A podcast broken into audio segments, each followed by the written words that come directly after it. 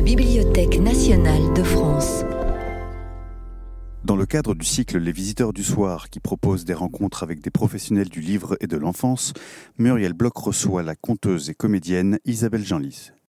Merci à la, BNF, merci à vous d'être là. C'est un peu dispersé comme ça. Il n'y aurait peut-être pas moyen de vous ressentir. Enfin, c'est pas une obligation, mais ça fait un peu non? Si voilà, genre, euh, oui. Euh, en tout cas, euh, c'est un, grand plaisir de, recevoir Isabelle Jeanlis, que peut-être euh, certains et certaines d'entre vous ne connaissent pas forcément. ça m'a amusé parce qu'on a, on, s'est retrouvés un peu avant, et moi qui appartiens à ce qu'on appelle la génération du renouveau du conte, c'est-à-dire vraiment les ancêtres, vous voyez, ceux qui sont déjà enterrés. Euh, j'avais l'impression qu'Isabelle appartenait, malgré son, son, plus jeune âge, à cette génération dite du renouveau du conte, tant son parcours est, est riche, est riche, euh, je dirais à la fois, c'est un, parcours professionnel très complet, c'est-à-dire que tu me diras si je me trompe, je vais, je vais un, peu, un peu vite comme ça pour, pour te présenter, mais ayant déjà une formation théâtrale, très jeune, hein, dès 17 ans, conservatoire Saint-Germain-en-Laye. Euh, et puis euh, des rencontres comme on aimerait en faire dans la vie et comme je vous souhaite, c'est-à-dire que la vie, en tout cas, je l'imagine, faite de rencontres et c'est ces rencontres qui font ce que nous sommes et dans le parcours d'Isabelle il y a eu des rencontres vraiment déterminantes extraordinaires puisque par son travail de comédienne elle a eu la chance de côtoyer et ce pendant dix ans ce qui euh, dans, dans, dans le monde du conte et de la parole euh, mondiale en la personne de Sotigui Kouyaté, qui était non seulement euh, conteur, d'abord connu comme acteur auprès de Peter Brook et également grand maître conteur qui a marqué euh, ma génération mais également la sienne puisqu'elle a eu la chance de le côtoyer pendant dix ans hein, et quasiment euh, chaque jour. Donc cette rencontre-là, elle est, euh, ce serait un rêve pour bien bien des conteurs aujourd'hui. ensuite, elle a eu la chance aussi de rencontrer quelqu'un qui est aussi très très important alors pour le renouveau du conte, qui est Bruno de la Salle, lorsque le Clio, c'est-à-dire le centre de littérature orale, s'est créé à Vendôme, et dès 2011, hein, tu, tu, entres au Clio, et même non seulement tu, as à un moment donné euh, pris la direction du Clio à un moment où, Bruno passait un peu la main, et puis surtout aujourd'hui cette mémoire du Clio euh, tu as eu la grande générosité de la conserver en créant un lieu qui est un centre de ressources, que certains, on va en parler tout à l'heure, mais qui s'appelle Calliope et qui comporte justement bon nombre des ouvrages qui constituaient justement cette bibliothèque à la fois personnelle de Bruno de la Salle et puis une bibliothèque quand même généraliste qui ne peut pas qui ne peut pas rivaliser avec la salle I, soyons-en certains, ça c'est pas possible. Euh, Ghislaine n'est pas là, mais en tout cas cette salle I reste ici euh, à la BNF le centre par excellence, par la taille et par la qualité, mais en tout cas la bibliothèque de Bruno et le le centre de ressources de Calliope dans le 17e, tu nous en parleras, reste quand même aussi un lieu de, ressources pour les habitants, euh, évidemment plutôt parisiens et du 17e arrondissement, puisqu'il est dans le 17e arrondissement. Donc ça, c'est, euh, ce sont des, rencontres. Et puis, euh, la, la, rencontre aussi, je crois, très importante, c'est celle avec un, un homme incroyable dont tu vas nous parler, que moi je connais peu, mais dont je connais les ouvrages pour les avoir pillés et, ô combien, qui s'appelle Maurice Coyot et qui est un grand linguiste ce qu'il il se qualifiait, lui, de rapporteur, peut-être, puisqu'il parlait de son collectage sous forme de rapportage. Hein. Et donc, ces personnalités qui sont vraiment des piliers hein, pour le, le, monde de l'oralité, que sont à la fois Sotigui Kouyaté pour l'Afrique, Bruno de la Salle pour une, une sorte de culture euh, générale euh, de l'oralité et de défense de cette oralité du conte à travers le Clio et son travail personnel. Et le travail de Maurice Coyot, qui non seulement déborde le collectage de l'Asie du Sud-Est, parce que tous ces livres que vous voyez là, c'est à la fois des contes qui viennent de, des Philippines, de Corée, du Japon, jusqu'aux Inuits.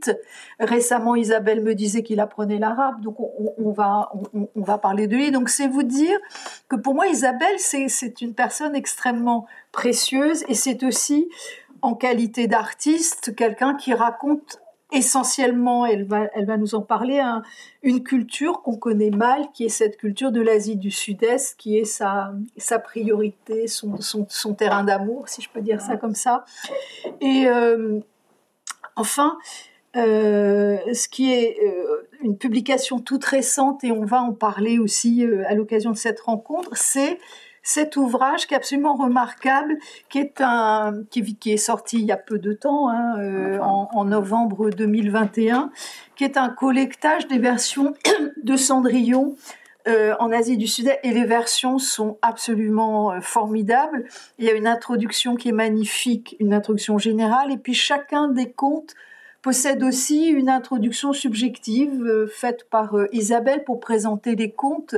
Et c'est précieux aussi parce que c'est pas juste un recueil de contes comme ça, mais on sent qu'il y a un travail phénoménal autour de ce choix et de cette collecte aux éditions Piquier, qui est un éditeur euh, qui s'est spécialisé, comme vous le savez, plutôt sur les littératures d'Orient, d'Asie, voilà, et c'est pas le premier livre que tu fais avec lui. Bon, c'est le seul que je connais, donc je peux en parler, mais je, je, je n'avais, je connais pas Corbeau. Euh... Corbeau voilà. signé blanc, mais c'est un, c'est un album.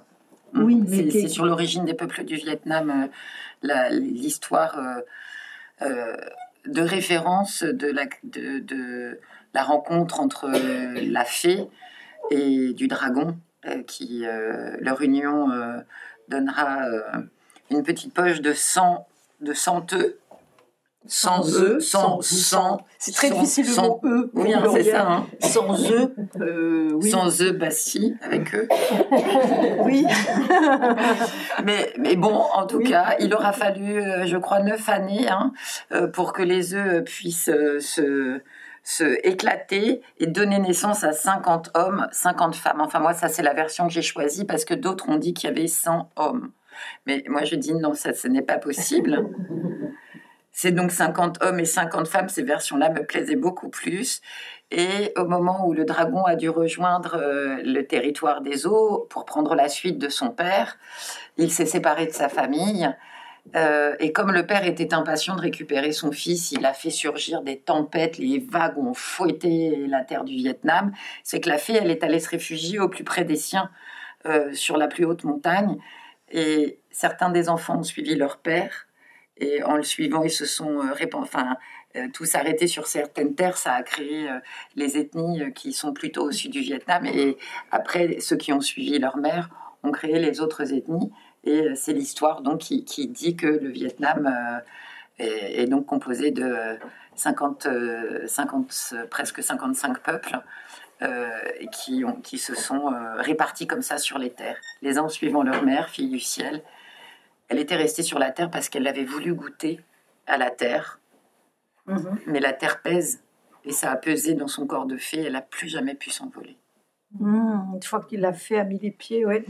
C'est peut-être pour ça que quand euh, dans les contes on dépouille l'effet de, de, ce qui fait leur, euh, leur capacité volante, si j'ose mm. dire, dès qu'on leur enlève leurs plumes ou leur, dès qu'elles sont à poil, quoi, les fées, elles restent sur terre. Si jamais vous voulez approcher une fée, il y en a peut-être encore, il faut la déshabiller rapidement pour qu'elle puisse pas s'envoler, disparaître. Alors, dans ce simple témoignage d'Isabelle, déjà, vous entendez des mots qui sont clés pour elle et qui témoignent d'un travail acharné et qui est le travail, à mon avis, du conteur, c'est-à-dire le mot version d'elle. Isabelle, je t'ai souvent entendu dire, mais je suis une lente, ça me prend du temps. c'est une, c'est une lente dans le sens du travail parce que c'est un, moi je crois, enfin que ça, voilà. Alors, j'ai plusieurs questions pour commencer. Alors, une question terrible, tu n'es pas obligé d'y répondre comme ça, mais pour toi, en quoi consiste ton travail de conteuse? Ta-da-da. Ça dépend. Parce que ce que j'ai pas dit non plus, mais bon, euh, c'est que tu as aussi une casquette d'organisatrice d'événements, de travail, de voyage aussi, parce qu'il y a des lieux qui te sont chers que ce soit le Mandapa à Paris dans le 13e pour lequel tu es une cheville ouvrière des programmations de comptes, euh, de tous les lieux où tu, as été invité à raconter, ta fréquentation des musées et en particulier le musée du, Quai Branly, puisque tu as commencé à raconter pratiquement euh, à la création du musée, c'est-à-dire 2005-2006. Hein. Donc cette fréquentation de lieux euh, culturels, de lieux de mémoire, je trouve ça important parce que c'est comment on voit à quel point le conte, qu'on oublie trop souvent dans le plaisir qu'on a à raconter, dans cette exponentialité, je sais pas comment dire ça, de, des conteurs et du mot conte, que quand même le conte est avant tout un objet culturel. Et le travail, je crois, enfin le tien, c'est d'avoir toujours, toujours, toujours rattaché le conte à cette dimension culturelle euh, voilà. Et donc le fait que tu aies raconté pendant longtemps, je crois jusqu'en 2000... Euh, pendant 10 ans à peu près, ouais, jusqu'en 2018, jusqu'en 2018. Au, musée du Quai Branly, c'était vraiment le lieu aussi où le conte trouve euh, sa place. Aujourd'hui, on, voit que les, les conteurs dans les musées c'est une, ça, ça, apparaît comme une évidence, mais ça ne l'était pas au, moment où tu as où tu as commencé. Voilà, c'est pour vous donner comme ça une bon. Alors, c'est quoi euh, le travail de, de, en tout cas le tien euh, Comment tu as approché les comptes? Tu m'as aussi dit que en fait toi tu tu fuis et que euh, il faut du temps, c'est-à-dire que c'est c'est Sotigui Kouyaté au moment mm. où tu étais encore une comédienne qui t'a dit raconte et qui à ce moment-là c'était plutôt lui homme africain du Burkina Faso, même si parfois il lui arrivait de raconter autre chose que mm. des contes de l'Afrique de l'Ouest, genre des contes zen, des contes philosophiques. Hein. N'empêche que c'était quand même l'Afrique. Toi-même, tu es allé au Burkina. Enfin bon, mais il y a un moment, quand même, le répertoire qui t'a happé, qui t'a ramené à ton histoire personnelle, c'est quand même euh, ces contes, en particulier du Vietnam et de l'Asie du Sud-Est. Alors, qu'est-ce qui a fait que quand même tu t'es dit oui, ouais, j'y vais? Alors, d'abord, j'aime la littérature, j'aime les histoires. Euh, en tant que conteuse, je peux pas vous dire, comme d'autres conteurs le diraient, euh, ça me coule dans le sang, j'ai toujours voulu raconter. C'est pas vrai. ça s'est fait avec l'expérience quand Sotigui m'a dit euh, euh, bah, il faut que tu comptes, parce que je pense qu'il y avait une question de voix dans l'affaire, euh, je, me disais, mais moi, raconter les histoires, et ça, je l'ai appris auparavant avec Alain Knapp, hein, raconter les histoires, le, théâtre le faisait, et c'était très bien d'incarner un rôle. En fait, on est, on est porté quand on est comédien on a en charge euh, uniquement euh, notre partie en collaboration avec les autres euh, et porté par l'idée du metteur en scène. porté aussi par les scénographes qui font leur travail avec le metteur en scène, par les lumières, enfin, on n'est pas tout seul du tout. Euh, et puis euh, en travaillant comme ça avec Sotigui, euh, puisque j'étais donc effectivement chez lui tous les jours, donc quand il devait travailler des comptes, je le voyais travailler, je, je, je l'écoutais, je voyais ses corrections, je, comment il se... Alors petite parenthèse qui est aussi intéressante parce qu'on se fait toujours une idée de l'artiste conteur du, continent africain comme un homme de l'oralité pure et dure. En fait, il écrivait beaucoup, ce Tigui Ce Tigui, il écrivait parce que c'est un support de mémoire, en fait. Euh, c'est-à-dire que l'oralité, son support de mémoire, on a intérêt à, quand même être euh, très fort hein, pour, euh, pour ne jamais l'oublier. mais donc effectivement, oui, il avait son, son, répertoire et puis il pouvait regarder ce qu'il allait choisir. après, peut-être que en, réalité, tous les textes ne sont pas passés dans les mains, mais mais en tout cas, il, avait son, recueil à lui. Euh, son répertoire. C'était un cahier, c'était euh, non, c'était des feuilles. Non, non, c'était très désordonné. Par contre, euh, et, il les avait. D'abord, il y avait, il y avait des versions manuscrites. Il m'avait demandé de, lui taper à l'ordinateur ce que j'avais fait. Moi, j'avais bien ordonné dans un petit classeur avec des feuilles. Oui, tu es une femme d'ordre. Voilà, et puis, euh, donc voilà, donc j'avais tout sauvegardé euh, en essayant d'eux, mais voilà, tu sais, voilà, c'était. Euh, bah, au début, on range bien, pour bien déranger. et, et, et, et pourquoi il a dit la voix, la voix VOX. Oui, je pense que c'était, je pense que c'était ça, mais j'ai jamais su vraiment. Hein. Tout ce qu'il m'a dit, c'est qu'il fallait absolument que je compte. Il m'a donné, euh, euh, je sais pas si vous connaissez les contes, euh, les petits contes de la savane là dans l'édition jaune. Mm. Euh, donc il m'avait donné euh, deux contes à travailler. Et, euh, et je me suis arrangée pendant un an à, à ne pas les travailler puisqu'on était en travail sur euh, la pièce Salina de Laurent Godet. Donc euh, je n'avais pas du tout envie de compter. J'étais très bien dans mon travail de comédienne. Euh, je regardais aussi du côté de la mise en scène qui m'intéressait. Donc euh, je et puis au bout d'un moment, il m'a dit voilà, si tu n'essayes pas le compte, je te renie. Bon, voilà, on va essayer. Donc, et au même, très peu de temps après, ouvrait le musée du Quai Branly, où une amie avait été choisie pour compter pour le continent Asie. Euh, et avec laquelle j'avais précédemment travaillé d'ailleurs euh, et fait euh, avec la, troupe une tournée en Corée. Donc c'était quelque chose qui m'était familier en plus de mon attache personnelle à l'Asie. Et, du coup, ça s'est trouvé en même temps. Évidemment, je répète ça à Sotigui qui me dit, tu vois. euh, donc, euh, il a fallu. Du coup, j'ai fourni un travail euh, acharné pour essayer de, comprendre un peu ce qui se passait quand on racontait, de comprendre que là, j'étais plus en charge d'un personnage, mais en charge d'une totalité, que, que la scène, c'était moi-même. Que, que aussi bien la scénographie que, que les lumières que je voulais donner, que, que les voix, que et, et en réalité, autant euh, ça pouvait me sembler vu de l'extérieur une charge quand je regardais les autres compter en me disant mais comment ils font pour euh, prendre tout ça en compte pour être tout à la fois et en même temps nous laisser complètement libres parce que c'est ça, c'est qu'on est tout à la fois, mais on laisse aussi le champ libre aux gens de, de, de se raconter l'histoire en même temps que nous la racontons. Et, et en fait, à le faire, j'ai trouvé que c'était grisant. C'est absolument incroyable parce qu'on, on- on- d'abord, on n'a jamais fini de connaître une histoire. Et plus on la raconte, et plus on, plus on la visite, et plus on l'habite, et on va pas forcément habiter le même recoin de la même façon. Enfin, il y a, y, a, comme ça une, un parcours. euh, et, et, et puis ce, ce plaisir de recomposer une histoire, d'aller la chercher, de voir d'où elle vient, euh, ce qui la compose, ce qu'on en comprend, ce qu'on pense qu'on va donner. Mhm. Alors, euh, pour t'avoir écouté, euh, et tu l'as dit d'emblée, j'aime la littérature Oui. et les textes. Je vais parler de textes. à la différence de, de bien des conteurs, il me semble que tu es quand même très attaché au texte des contes une fois que tu les as travaillés, préparés. Est-ce qu'il y a une part d'improvisation euh, Ça dépend lesquels. D'accord. Euh, il y a, pour des contes populaires, euh, je, c'est encore, ça dépend lesquels. Euh, quand tu avais entendu Kaguya, c'était un texte effectivement qui était très écrit, qui était maîtrisé.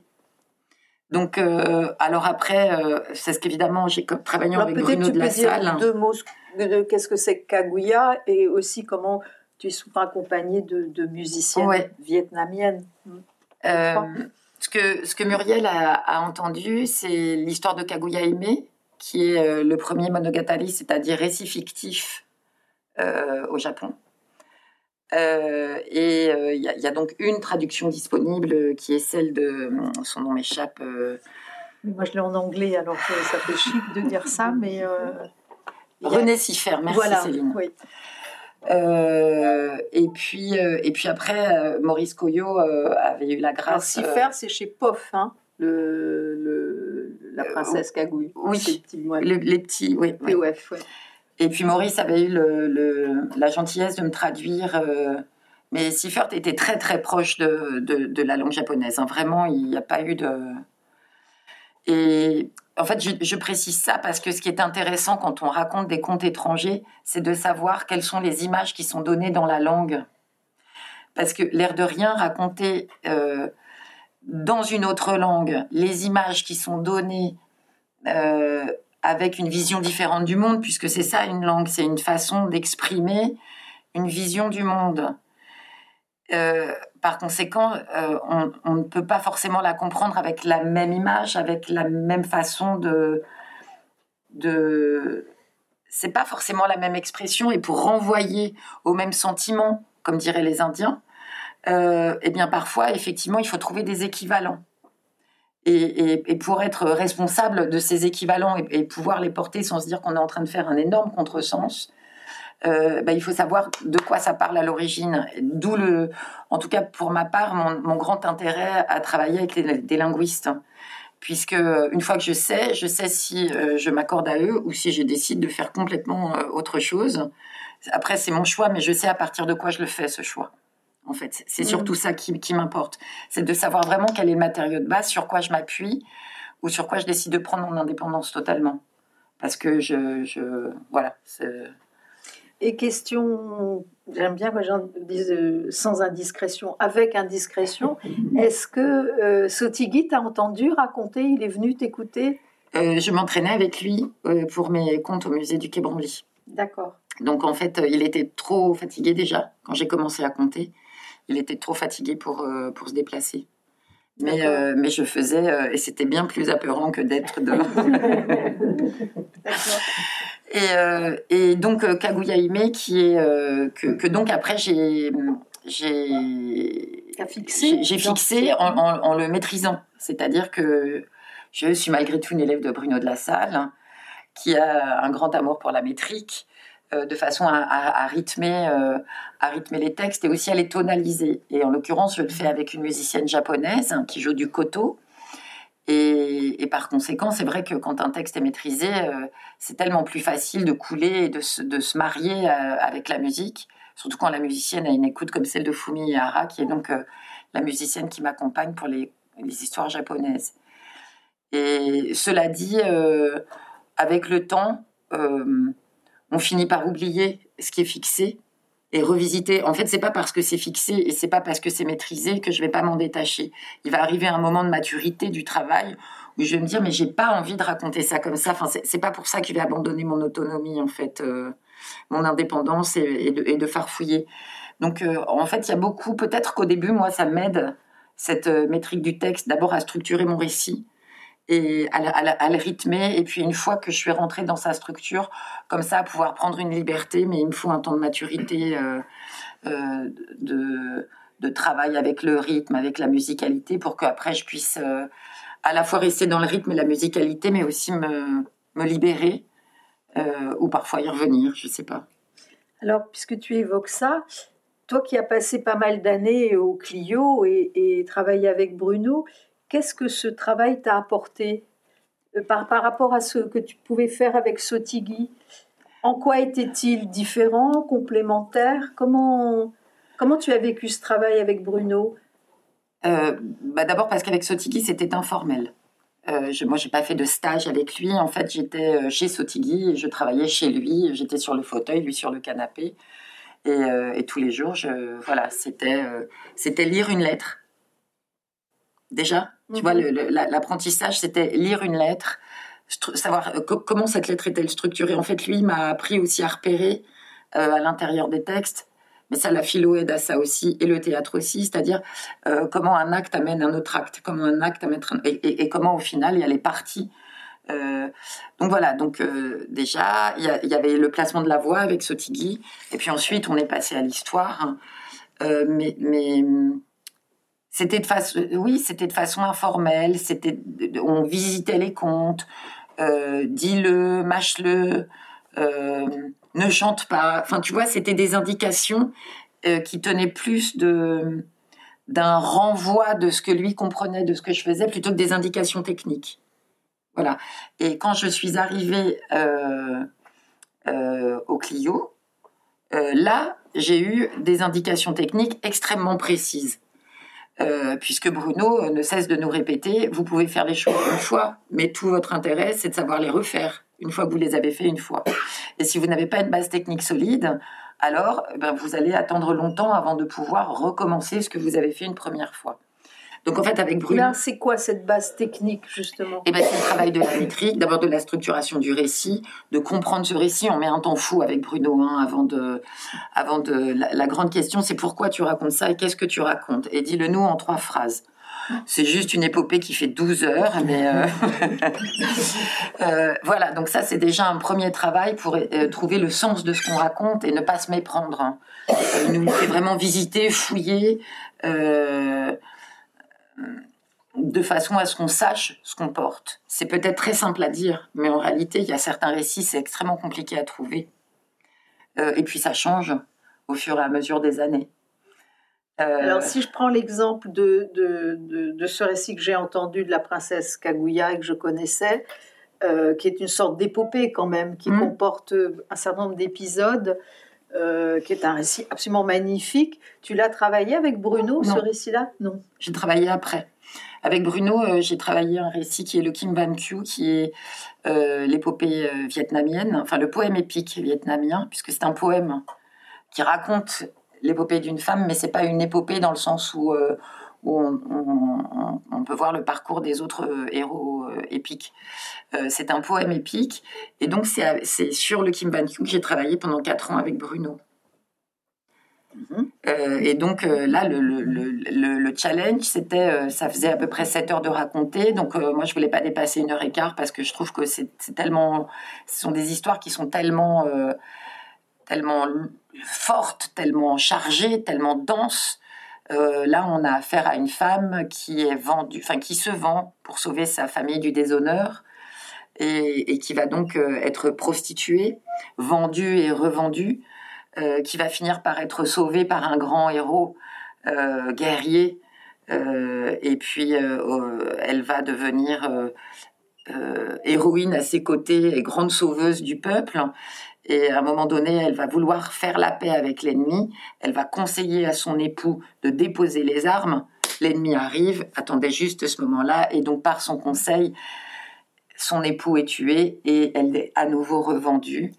Euh, sa famille la cherche absolument partout parce qu'on se demande où est passée cette femme et on la voit passer. En fait, elle est sauvée par une nonne, donc elle devient nonne.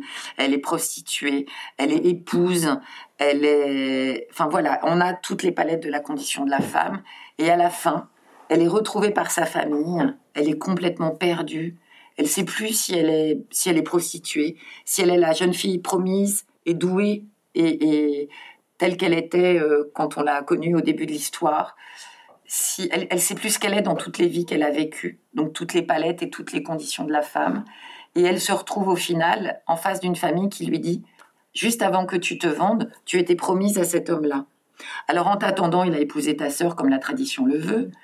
Mais maintenant, euh, il faut que tu tiennes ta parole, sinon dans une vie plus tard, eh bien, euh, tu, auras une dette. Et donc, elle va trouver la force de dire, je vais tenir ma parole, mais euh, laissez-moi tranquille maintenant dans mon esprit et dans mon corps et dans mon âme. Et cet homme-là accepte ça dans une société aussi patriarcale. Cet homme-là accepte ça, accepte qu'elle soit son épouse, mais son épouse, comment on dit Oui, spirituelle, c'est-à-dire son, son, son amie, et effectivement fondera la famille avec la petite sœur. Mais, euh, mais en tout cas respectera le choix de cette femme qui, elle, euh, s'adonnera euh, jusqu'à, a priori, la fin de sa vie à la, méditation et au fait de profiter de ce qu'est la vie, après tout ce qu'elle a vécu, de ce de quoi on est fait. Et j'aime le terminer en disant, à partir de ce moment-là, elle profite de ce qu'elles sont circulées en elle, le feu, l'air, l'eau. Enfin, voilà. Et ça, c'est vraiment le poème épique vietnamien, l'emblème littéraire du Vietnam récité par cœur par euh, les lycéens vietnamiens encore aujourd'hui, euh, et qui est en plus un,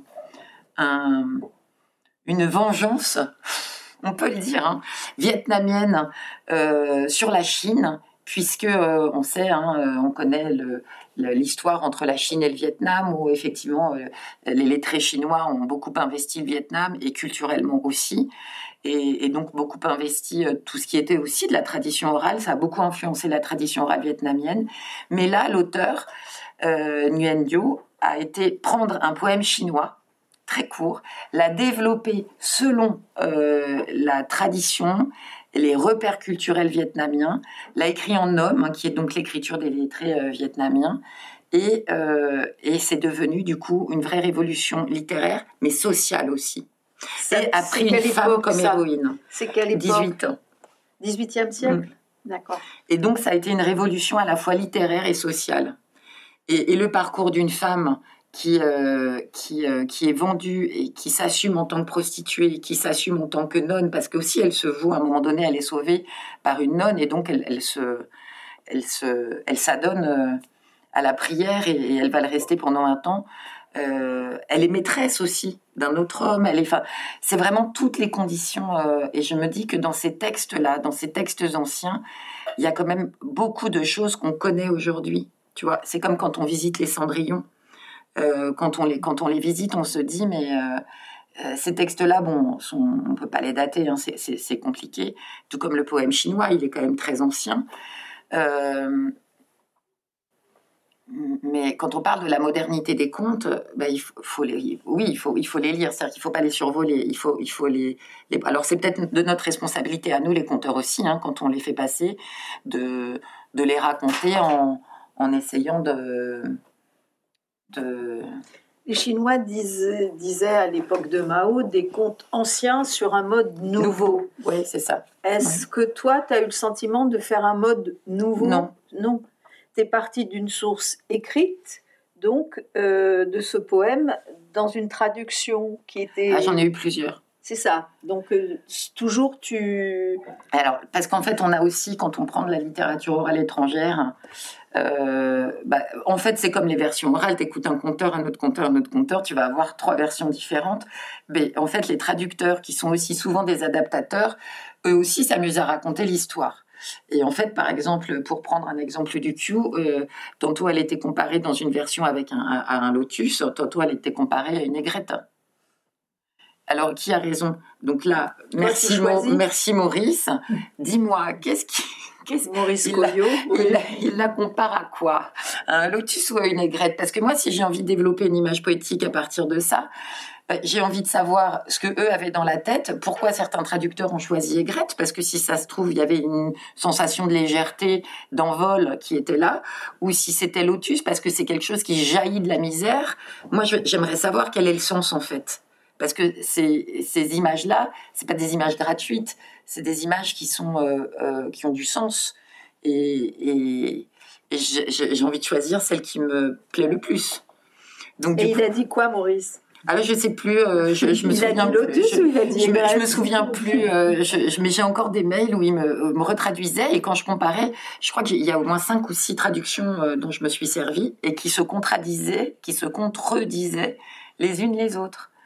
Donc c'est ça aussi quand on travaille une littérature étrangère avec les traducteurs euh, qui, eux aussi s'amusent, enfin font leur travail c'est que se contenter d'une seule traduction, à mon avis, ne nous permet pas de d'extraire. Euh, en tout cas, pour ma part, je préfère avoir un panel beaucoup plus grand parce que parfois, même si je n'ai pas le fin mot de l'histoire, j'essaye de voir quel est leur point commun aussi. Donc, leur... Mais je, de toute façon, je, je, pense que même sans parler de langue étrangère, dans la tradition populaire, quand on a affaire, alors là, c'est plus un récit littéraire et qui, et qui, du coup, pose la question de l'écriture, de la langue. Mais quand on a affaire au conte populaire, en, en règle générale, on regarde aussi bah, les versions euh, différentes pour, à un moment donné, se dire bon, ça, ça a l'air d'être euh, une constante. constante, faut que je garde, mais ça, je peux peut-être, bah, si lui dit comme ça et elle comme ça, euh, voilà. Alors justement, il et elle, euh, qui euh, dans la tradition vietnamienne que tu connais, ta grand-mère était vietnamienne, tu ne parles pas vietnamien parce que tu m'as expliqué qu'en fait, ces différentes langues au sud, au centre et au nord, on ne parle pas le même vietnamien. Donc finalement, acheté l'éponge avec l'idée que c'était... C'était vain. Il fallait d'autres, il fallait trop de vie pour euh, trouver un Vietnamien du sud, du nord ou bon.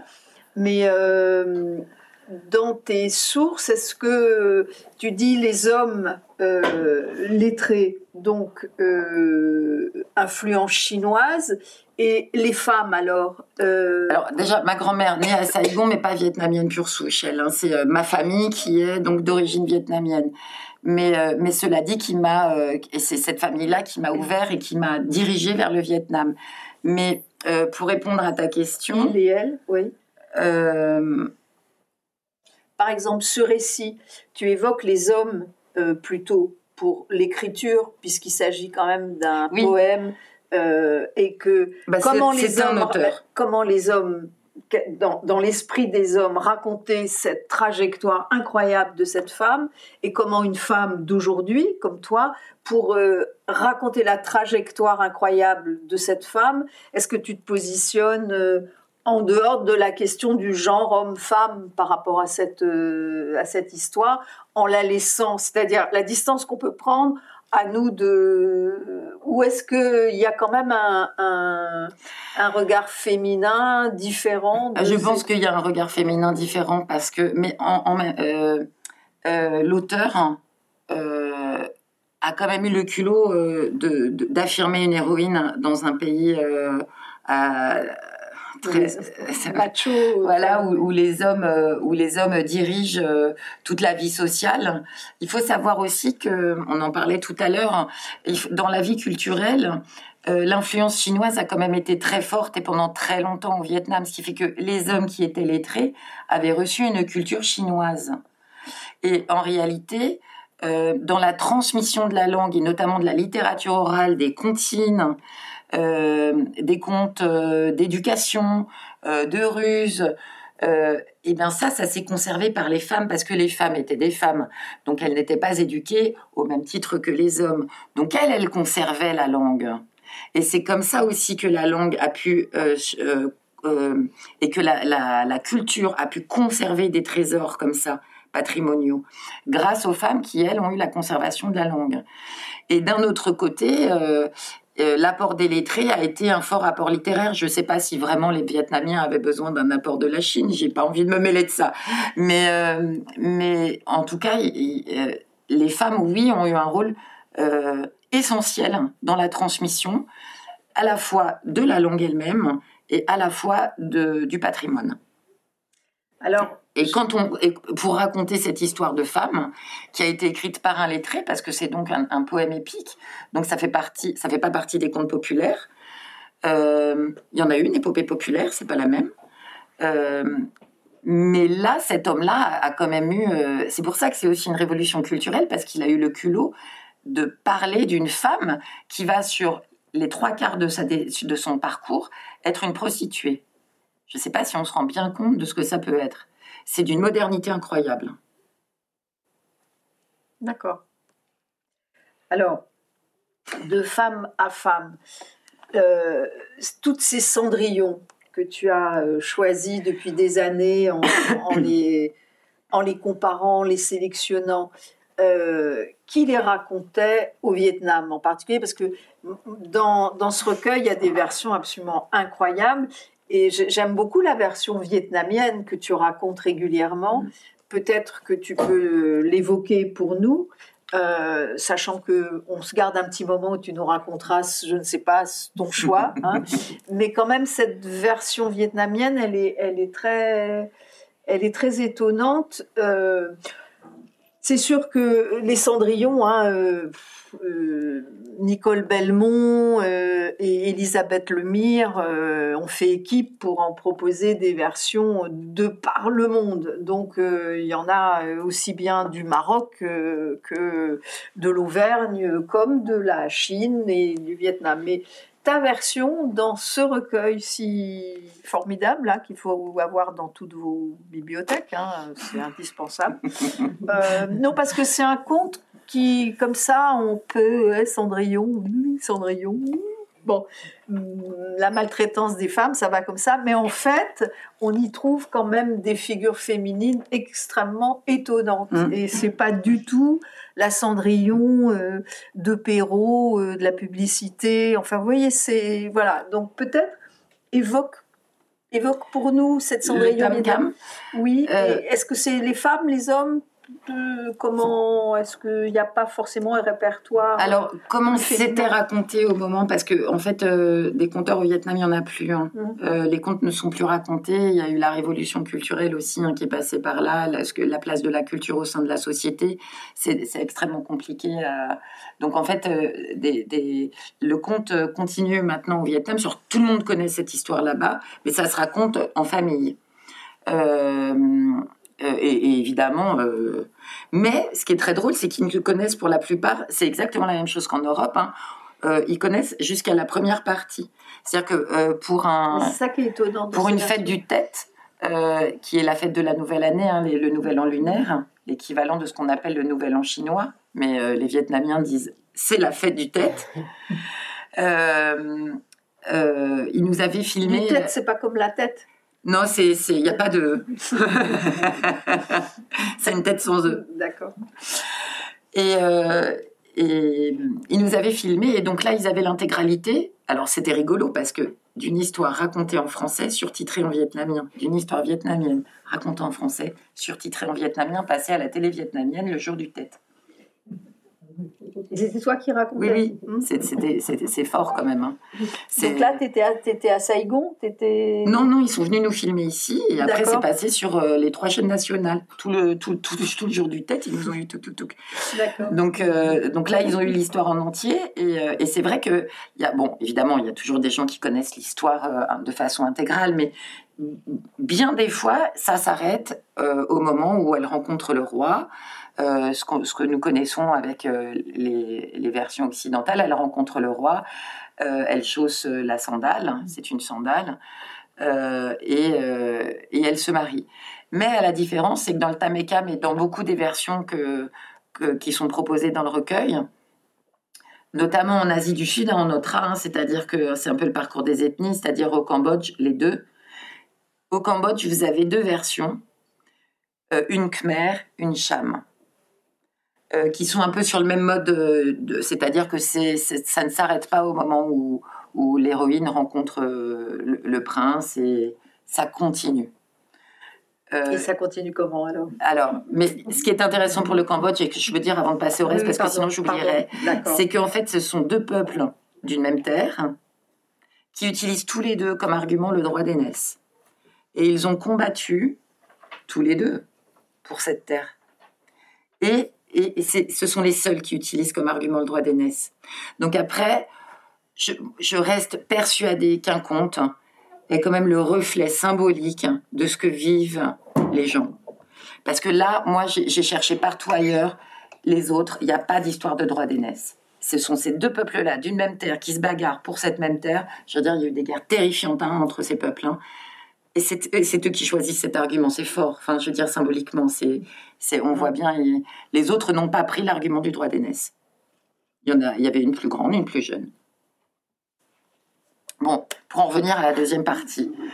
Euh, cette deuxième partie, euh, Tam, brisure de riz, enfin, c'est son nom? voilà, Cendrillon, et Cam, Cam, balle de son, ce que l'on donne à manger au cochon, la deuxième fille, mais d'un deuxième mariage, euh, qui est donc aigrie, sous le joug de sa mère, donc aussi aigrie que sa mère, vit avec sa mère dans la maison familiale, alors que Tam, elle, est partie avec son roi. Elle l'a épousé, elle vit très heureuse. Mais voilà, au moment de, de la fête des morts, elle va honorer la mémoire de son père, donc elle rentre à la maison, elle retrouve donc euh, sa belle-mère, que j'ai appelée la femme puissante aux yeux de braise parce que, parce que je ne la vois que comme ça, euh, et, et, la, et la sœur sont là, et elles l'attendent. Et puis, euh, et, elle se montre relativement accueillante, évidemment, c'est la reine. Et, puis, il y a la, pour honorer la mémoire de ton père, est-ce que tu peux aller cueillir le fruit qui est là-haut? Alors évidemment, Tam veut aller cueillir le fruit pour, la même, pour le déposer sur la tombe de son père, et pendant qu'elle est sur le sommet de l'arbre, la belle-mère coupe l'arbre en disant non, non, t'inquiète pas, je chasse les fourmis pour qu'elles ne te piquent pas. Euh, l'arbre euh, tombe, Tam se tue, et l'autre lui arrache ses vêtements pour les faire passer à sa fille. On suit la tradition, elle va aller épouser le roi. Le roi ne peut rien dire, c'est la tradition. Il faut qu'il épouse cette fille-là. Il, il, est obligé. Mais ma foi, il, n'est pas du tout heureux, il ne l'aime pas, et voilà, il, euh, fait son devoir. Mais le Bouddha est là. Alors là, euh, euh, ce que nous, on a dans le merveilleux avec les fées, on l'a dans le merveilleux avec l'esprit du Bouddha, qui, lui, intervient au même titre que nos fées ou notre noisetier ou les colombes, qui vient et qui dit, donc on, est dans une culture bouddhiste, tu vas te réincarner en, en loriot, un loriot jaune, et tu pourras revoir ton roi. Et l'âme de Tam investit le corps d'un loriot jaune qui s'envole et qui va contempler son roi et qui dispute la servante quand on traite très très mal le manteau du roi qui vient d'être lavé. Et là, la servante entend la voix du loriot et ça lui rappelle les intonations de, de sa maîtresse.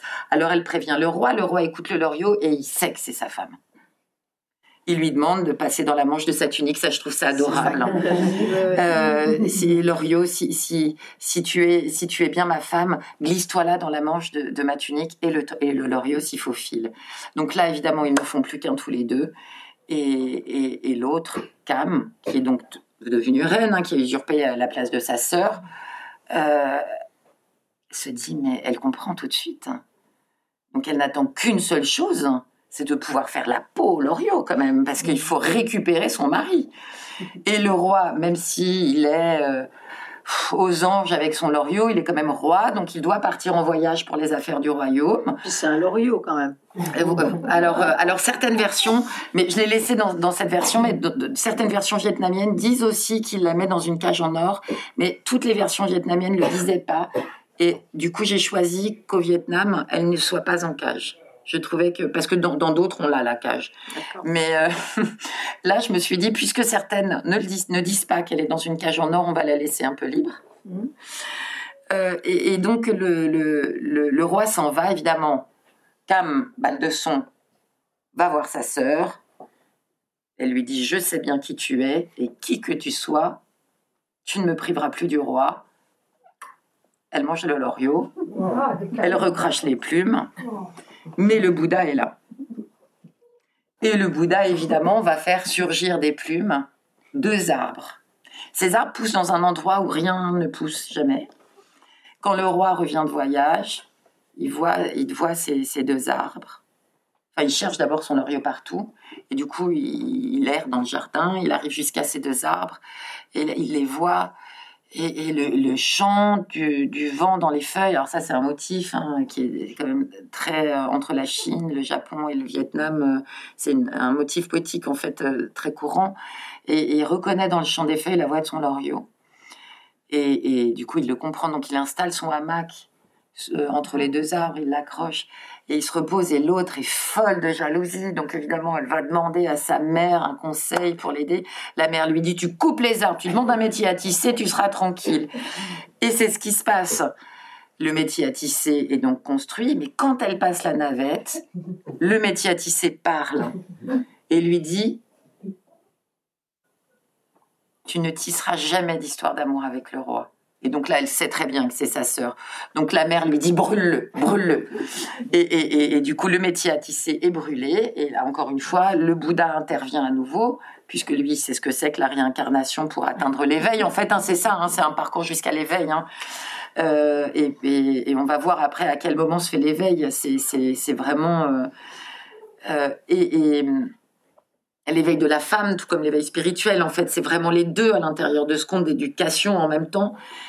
Donc, elle va, elle va, euh, la cendre va s'envoler et il y a un arbre qui va pousser. Alors là, ça fait penser à l'arbre Bodhi du Bouddha, évidemment. Hein, euh. et, là, en, l'occurrence au Vietnam, c'est un plaque minier, ça dépend des pays.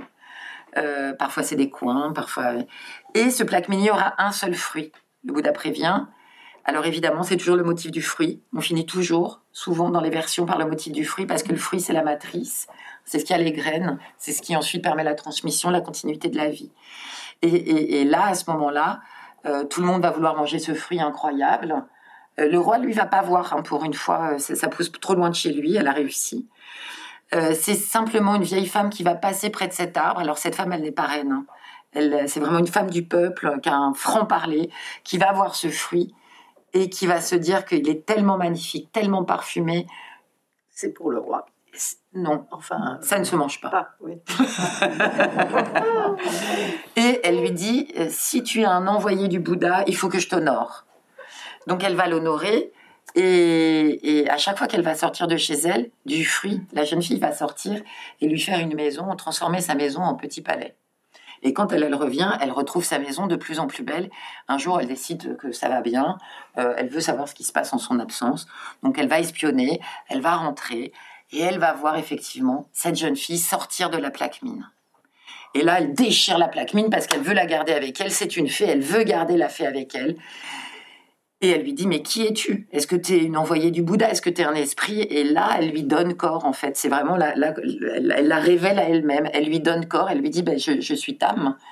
Et, et- c'est grâce à cette euh, vieille femme qui va donc l'adopter. Elle n'avait pas d'enfant, elle en profite. Elle a quand même une fille. Cette vieille femme va continuer à... Elle était vendeuse de thé et de bétel, donc elle continue à faire euh, ses petites ventes au hasard des chemins. Le roi passe par là. Et sa fille, euh, enfin sa, sa Tam, a pris l'habitude de ciseler les feuilles de bétel. Vous savez, c'est ce qu'on mâche, le bétel, ça, ça permet de, de se désaltérer et de se tenir éveillé aussi. Euh, un peu comme la cola en Afrique. Et, euh, et- et le roi va voir les feuilles de bétel ciselées. Et euh, ça, ça faisait partie de la première partie, donc je ne voulais pas raconter. Mais les, les- les sandales de, de- de sa femme sont brodées avec des ailes de phénix. Et c'est ça qui aura attiré l'attention du roi quand il va trouver cette chaussure qui a été plongée dans un lac. Et il dira, je veux trouver cette femme qui a ses chaussures en ailes de phénix. C'est celle-ci que je veux épouser et aucune autre. Donc évidemment, il la retrouve. Et donc les ailes de phénix, pour eux, c'est extrêmement signifiant. Donc quand il voit la feuille de de- en forme de feuille, il pense immédiatement à sa femme. Et effectivement, il pose des questions à la vieille femme qui, elle, fait chercher sa fille.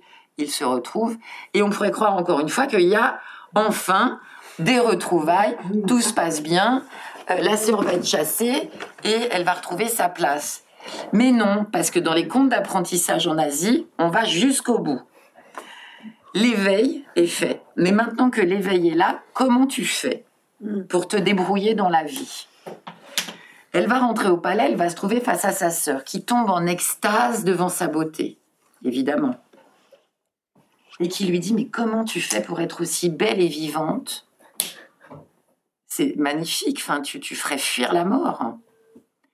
Et, et l'autre, tout d'un coup, bah là, elle se trouve devant le dilemme. Ou bien elle est bonasse et, euh, et, et- et elle est encore une fois tuée, puisque c'est ça qui la guette. Ou bien elle prend les choses en main. Et elle prend les choses. Elle prend les choses en main. Il était temps, hein. Mais, mais la ré- le temps de la réalisation est souvent long. Oui, non, mais c'est parce que ce qui est étonnant dans toutes ces métamorphoses successives, c'est qu'on y retrouve des motifs qui existent euh, De- partout dans le monde, Et- sur les, les- les fausses fiancées, etc. Mais le temps pris euh, pa- pa- par le conte pour. euh, Et là, on voit qu'en fait, toutes les métamorphoses correspondent à des attentes de la société par rapport aux femmes. Ça, c'est aussi très important parce que le motif du métier à tisser, c'est la brodeuse, hein, c'est celle qui sait. Euh, c'est aussi le fait de pouvoir parler. Enfin, c'est tout le tout le la symbolique du tissage. Le fruit, bah, évidemment, c'est la fécondité, la transmission. Euh, le loriot, c'est la légèreté, le don, euh, le don artistique aussi notamment. Euh, la voix. la voix, enfin, chaque, chacune des métamorphoses est signifiante. Et donc, bah, quand- elle arrive, quand elle retrouve euh, son existence en tant que femme, euh, à nouveau menacée, bah voilà, elle a le choix. Et elle fait un choix qui est de répondre à sa sœur, je me prends une douche d'eau bouillante tous les matins. Et crois-moi, mon existence est renouvelée. L'autre, évidemment, trop contente, dit Oh, il faut absolument qu'on me verse cette eau bouillante sur le corps. Elle le fait aussitôt. Évidemment, elle meurt. Et là, on pourrait se dire bon bah voilà, c'est, elle a réglé ses comptes. Mais on les a réglés, on a réglé, on a réglé la, la conséquence, mais on n'a pas réglé la cause. La fille, en fait, c'est une conséquence de la mère. C'est son bras armé, enfin de la belle-mère. Et donc elle, elle va jusqu'à régler la cause. C'est-à-dire qu'elle dit bah maintenant on va la mettre dans une marmite, on va la saupoudrer de saumure. Ça, j'adore ce détail parce que je me dis, c'est pour qu'elle perde pas son goût, quoi. C'est pour qu'on reste. Euh. Et elle fait livrer cette soupe à la mère. Et la mère mange. La fille. La fille. Et elle retrouve à la fin la tête de sa fille qui, elle, n'avait pas pu être broyée. Et, et, et pour moi, c'était euh, se manger elle-même, manger sa propre méchanceté, s'empoisonner soi-même de son propre mal, en fait, de celui qu'on a fait naître. Voilà, après, euh, il y a différentes fins. Moi, j'ai choisi une fin euh, qui est tout à fait subjective, c'est-à-dire, y a-t-il une victoire au final ou pas?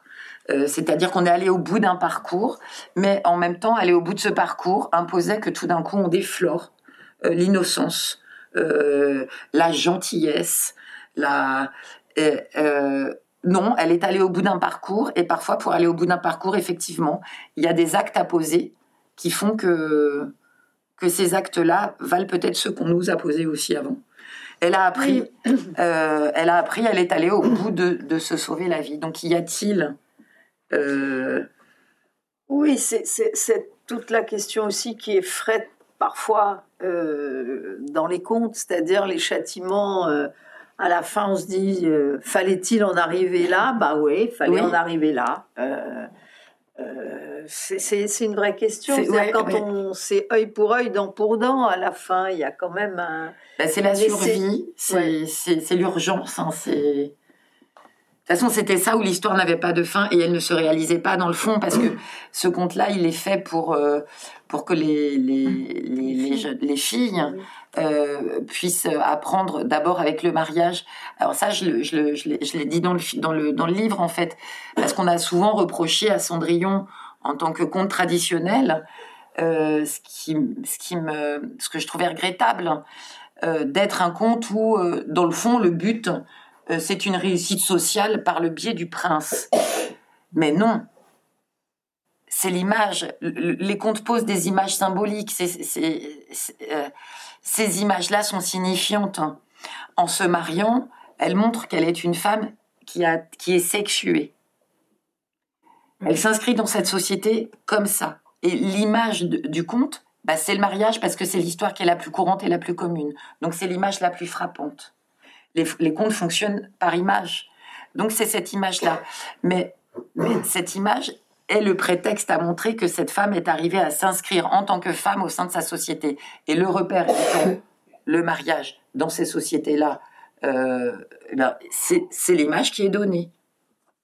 De toute façon, en général, les, princes, les rois qui épousent les cendrillons, euh, ils n'ont pas grand intérêt en général Alors, on note que dans les hommes, euh, euh, dans les hommes, moi je remarque qu'ils font quand même leur part du du boulot. Du, oui, enfin ils ont une part de boulot. Ils sont évidemment moins dérangés qu'elle, hein, mais euh, moins sollicités. Mais d'un autre côté, ils sont tous princes et ils ont besoin de rencontrer cette femme avant de devenir roi.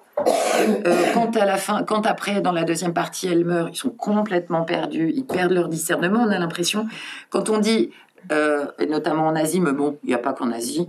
Euh, l'homme, c'est euh, l'image sociale et la femme régente la maison, mais régente la maison, hein, c'est-à-dire elle ne régente pas le ménage. Elle fait pas la c'est pas le problème qu'elle régente euh, la vaisselle et le couvert.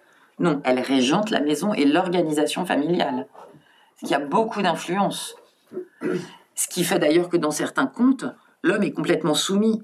Dans la version, dans l'une des versions cambodgiennes, euh, l'homme est tellement soumis à sa femme, à sa, deuxième épouse, qu'il en tue sa fille. C'est lui qui la tue. Mm.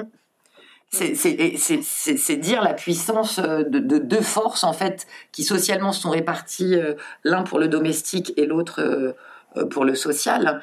Mais ce sont deux forces, voilà. Ouais. Bah, il y a une de mes favorites là-dedans, parce qu'en fait, il y a deux fins proposées. C'est la version indonésienne, où euh, bon, on pourrait raconter comme ça, mais alors il y a une version vraiment hard, et puis la deuxième, elle est totalement soft.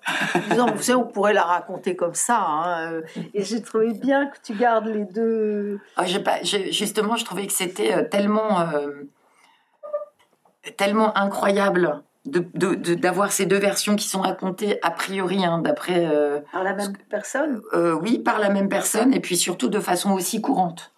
C'est-à-dire qu'on a vraiment les deux fins. Et il y en a une qui est archi hard et puis l'autre qui est complètement nickel tranquille mmh. ça s'arrange. Alors, euh, de, ces cendrillons, en tout cas, moi que je vous invite à, découvrir, on, dit souvent aussi que la figure des pères est... Euh, palote. Oui. Alors, il y a une version euh, dans, le recueil euh, plus, plus international, comme ça. Il y a une version marocaine de Fès qui est absolument géniale pour le père, mais on peut supposer qu'il a le désir de sa fille, mais en tout cas, il n'est pas du tout prêt à se remarier. Il voudrait sans doute la garder le plus longtemps possible euh, avec elle. Mais c'est rarissime quand même que les pères euh, ne meurent pas et soient complètement euh, rapides à se remarier et à se laisser influencer par des secondes épouses. Alors, il y en a un dans la version japonaise, tu vois, à la fin, on, on voit, c'est dans porte-bol. Ouais. Ah oui, euh, donc là, c'est pas c'est pas une chaussure, euh, c'est un bol qui est coincé sur sa tête et qu'il faut. ah ouais, ça c'est. Oui. Et, et, et, à la fin de porte-bol, on se rend compte que le père a cherché sa fille, hein, que la belle-mère a chassé porte-bol parce qu'elle a un bol. En mourant, la mère a coincé un bol sur la tête de sa fille.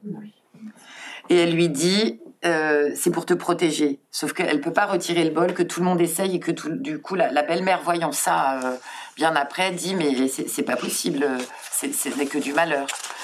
Donc euh, elle chasse la, petite de chez elle et, donc la petite va errer, errer, errer jusqu'à arriver chez un seigneur dont l'un des fils n'est pas marié. Euh, qui ne s'intéresse absolument pas au mariage.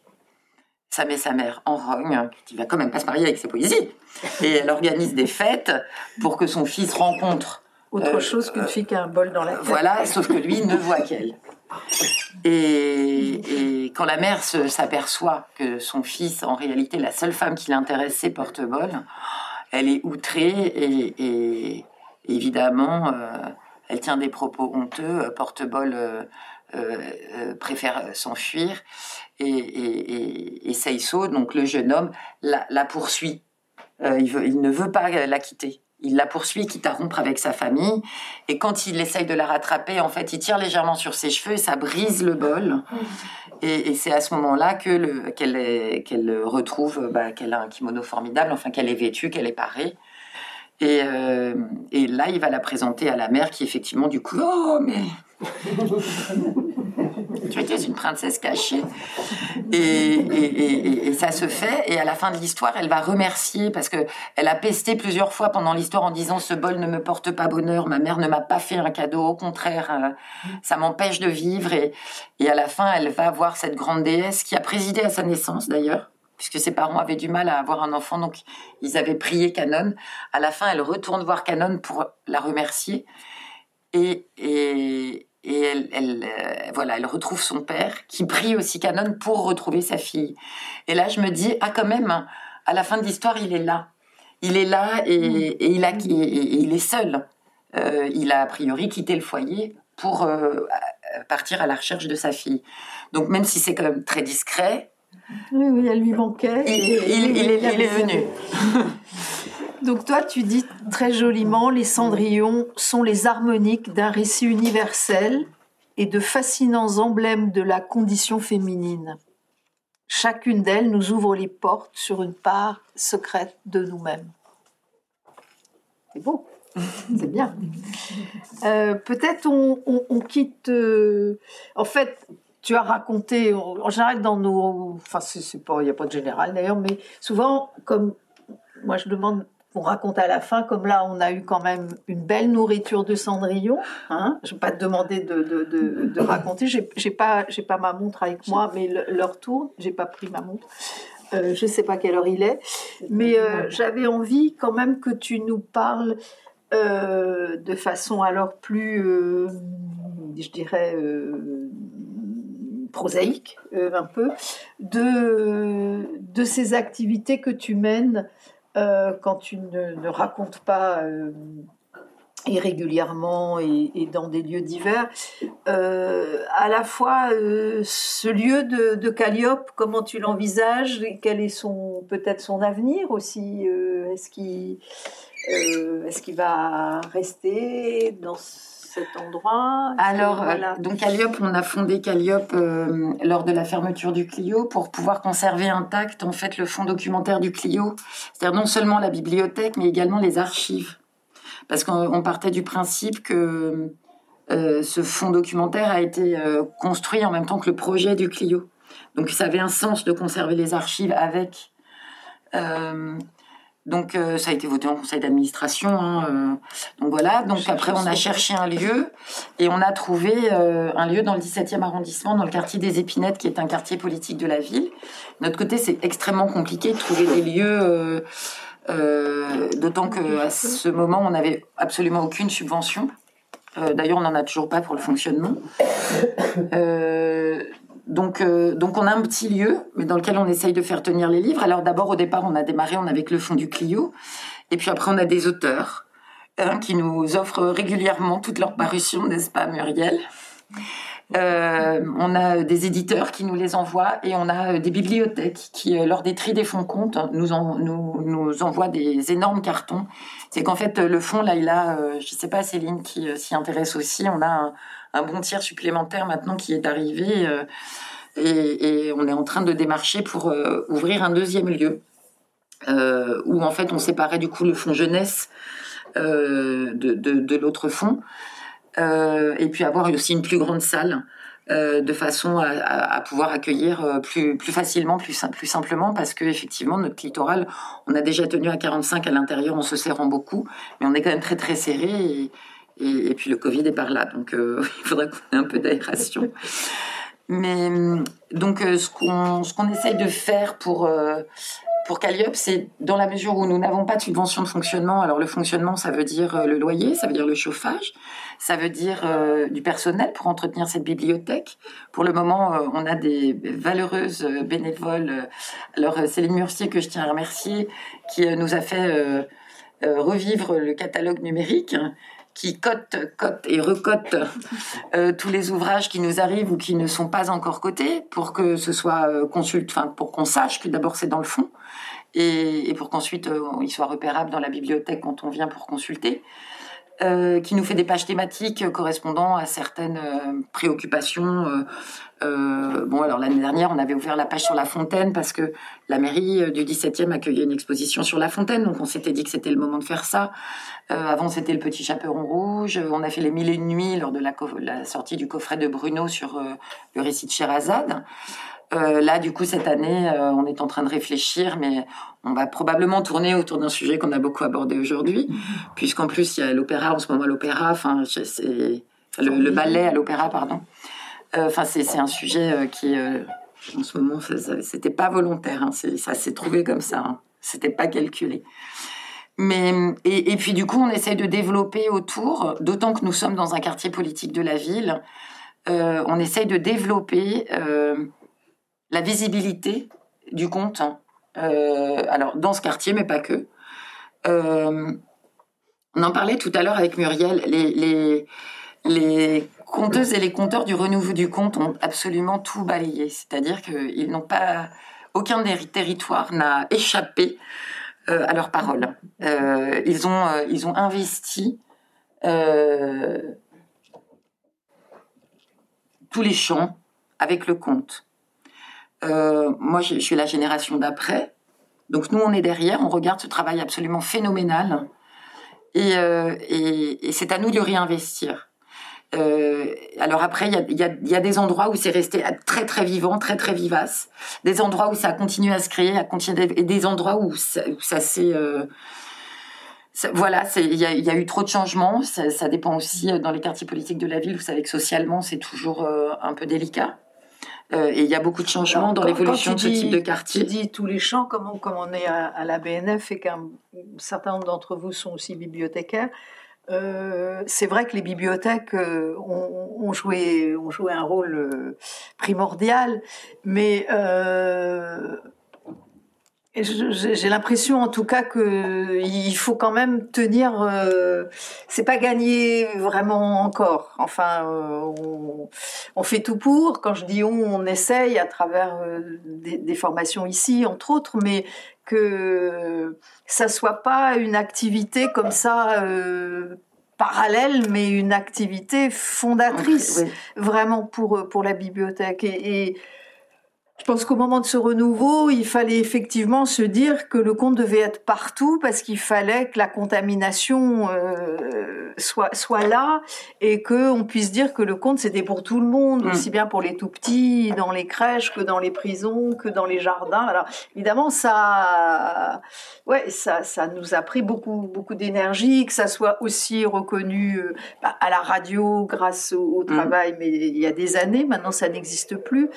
On, on, on on des parties éteintes, je dirais, mm. euh, des, foyers qui avaient été allumés, qui se sont éteints, qu'il va falloir, euh, à votre génération et celle d'après, euh, ne pas laisser en cendres. Et puis, il y a des lieux étonnamment confus, c'est-à-dire où tout à coup le conte se, se mélange à bien d'autres choses et du coup perd peut-être de sa spécificité comme étant quand même une une dimension culturelle bien particulière qui ne se mélange pas euh, forcément avec le théâtre, avec mm. euh, et c'est ça aussi qu'il faut refaire euh, auprès de certains publics, tu vois. Alors évidemment, bah, nous, on essaye de le faire là où on est, dans le 17e, dans ce quartier politique de la ville, qui sont donc des quartiers défavorisés, éloignés de la culture, mais de toute forme de culture, hein, pas que du conte. par ailleurs, on est quand même euh, soutenu par la mairie du 17e qui apprécie les projets, donc qui nous a ouvert euh, l'année dernière un premier festival dans l'ensemble du, du 17e, mais c'est un festival modeste, hein. très modeste, euh, tout est fait un peu à la force du poignet, mais, mais, mais, mais ça commence. Hein. Donc, donc voilà, on continue, on, on essaye à chaque fois d'améliorer les conditions, de, de, mais, mais de toujours rester en proposition. Euh, et, d'investir euh, l'espace à, chaque fois qu'on le peut, quand il y a des appels à projets, par exemple dans les crèches. Euh, voilà, bah de, dire si le compte a aussi sa place ici. Le fait est qu'a priori, quand l'appel à projet a été conçu, bah, on est les seuls en compte à y avoir répondu. Euh, tu vois, enfin c'est donc du coup essayer euh, à notre mesure. Hein, euh, et puis après pour le développement de Calliope, bah, essayer de tenir sur ces projets, alors, ou de les rendre pérennes, ou d'en essayer d'autres pour voir si ça fonctionne mieux, ou de, voilà de d'essayer de, voilà pour le moment on a des petits moyens de fonctionnement hein, qui qui nous demandent beaucoup d'efforts hein, aucun salarié euh, mais, mais, justement, peut-être que c'est ça. et, et, et, surtout, surtout, euh, dans la mesure où on est dépositaire de ce fonds, c'est faut le faire vivre. Hein. C'est-à-dire que euh, bien souvent, on voit lecture de comptes, mais non. Euh, ce fonds-là, justement, c'est ce qui permet aux compteurs de rebondir et de créer. Et, et, nous, ce qu'on veut, c'est de, de alors, est-ce qu'il y a une fréquentation justement des compteurs? Parce qu'une des difficultés ici, quand même, avec le fond de la salle I, qui est absolument remarquable, on constate quand même qu'il n'y a pas une grande consultation justement des compteurs. Il y a des gens dont vous êtes dans le même cas? Mm.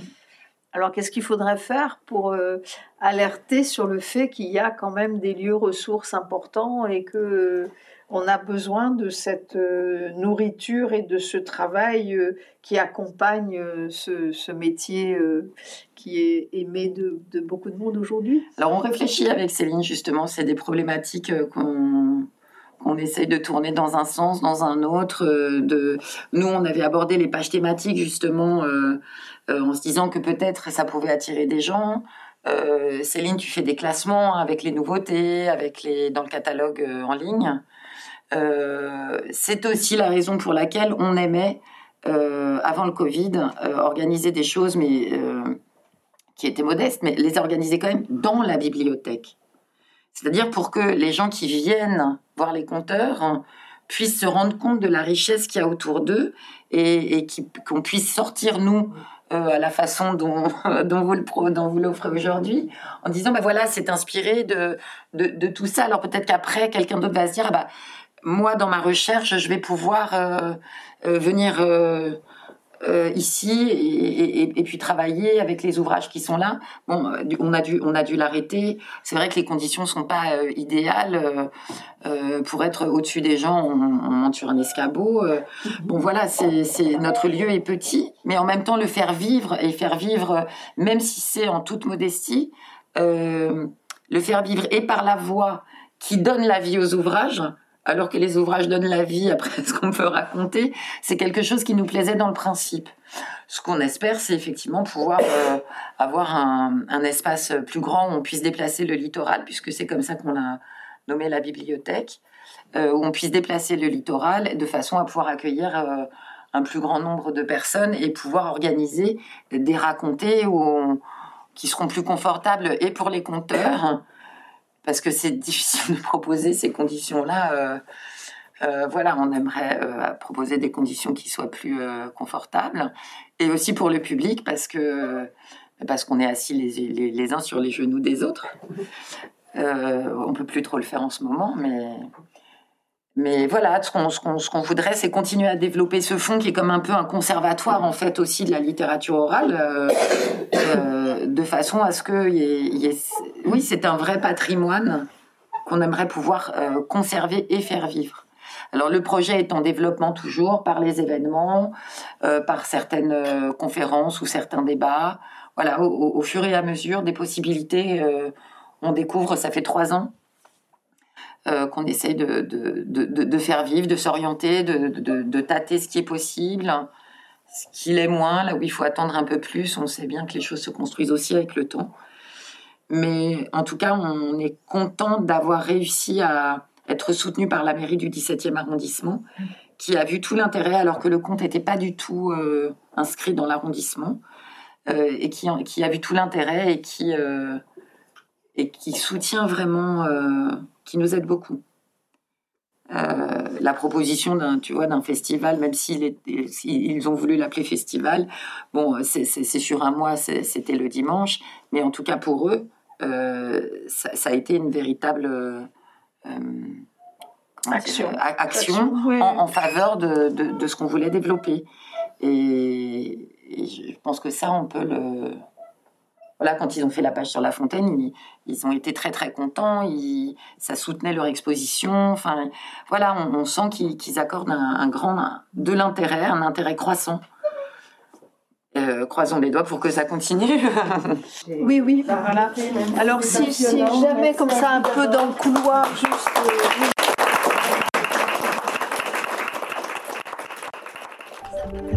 Vous venez d'écouter un podcast de la Bibliothèque nationale de France. Retrouvez les conférences, rencontres et créations de la BNF sur toutes les plateformes de podcast ainsi que sur le site bnf.fr.